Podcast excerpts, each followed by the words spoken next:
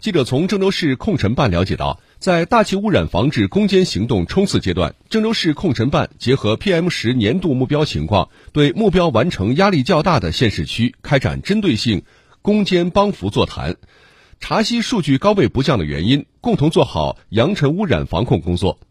十二月十三号上午，市控尘办和市城管局、市城建局、市卫健委等成员单位控尘工作人员一起走进高新区，开展扬尘污染防控攻坚帮扶座谈。